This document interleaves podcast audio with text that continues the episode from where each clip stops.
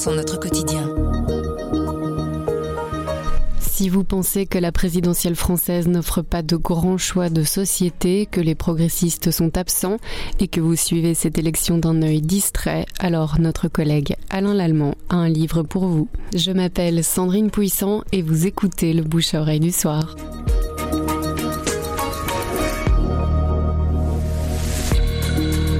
Et eh bien voilà, en poche, un roman qui va modifier votre regard et en tout cas votre vécu de ces élections. Ça s'appelle Paresse pour tous. Alors c'est le roman souriant et érudit de ces élections françaises, alors que les droites et les droites de la droite nous parlent du grand remplacement, du report de l'âge de la pension.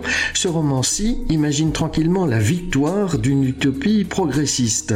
Le pitch, eh bien un Français, Emilien Long, prix Nobel d'économie, auteur d'un retentissant essai intitulé Le droit à la paresse au XXIe siècle, c'est évidemment un clin d'œil à Thomas Piketty, eh bien Emilien Long accepte de se présenter à l'élection présidentielle comme candidat à la paresse. Le livre s'ouvre ce 10 avril 2022. Suspense. Paresse pour tous de Adrien Klent, c'est publié aux éditions du Tripode.